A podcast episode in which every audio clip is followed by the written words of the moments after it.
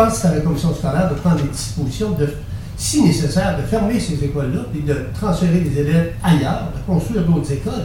C'est la, leur responsabilité, ils doivent assurer ça. On ne peut pas rétro-agir sur des constructions qui étaient là depuis euh, X années.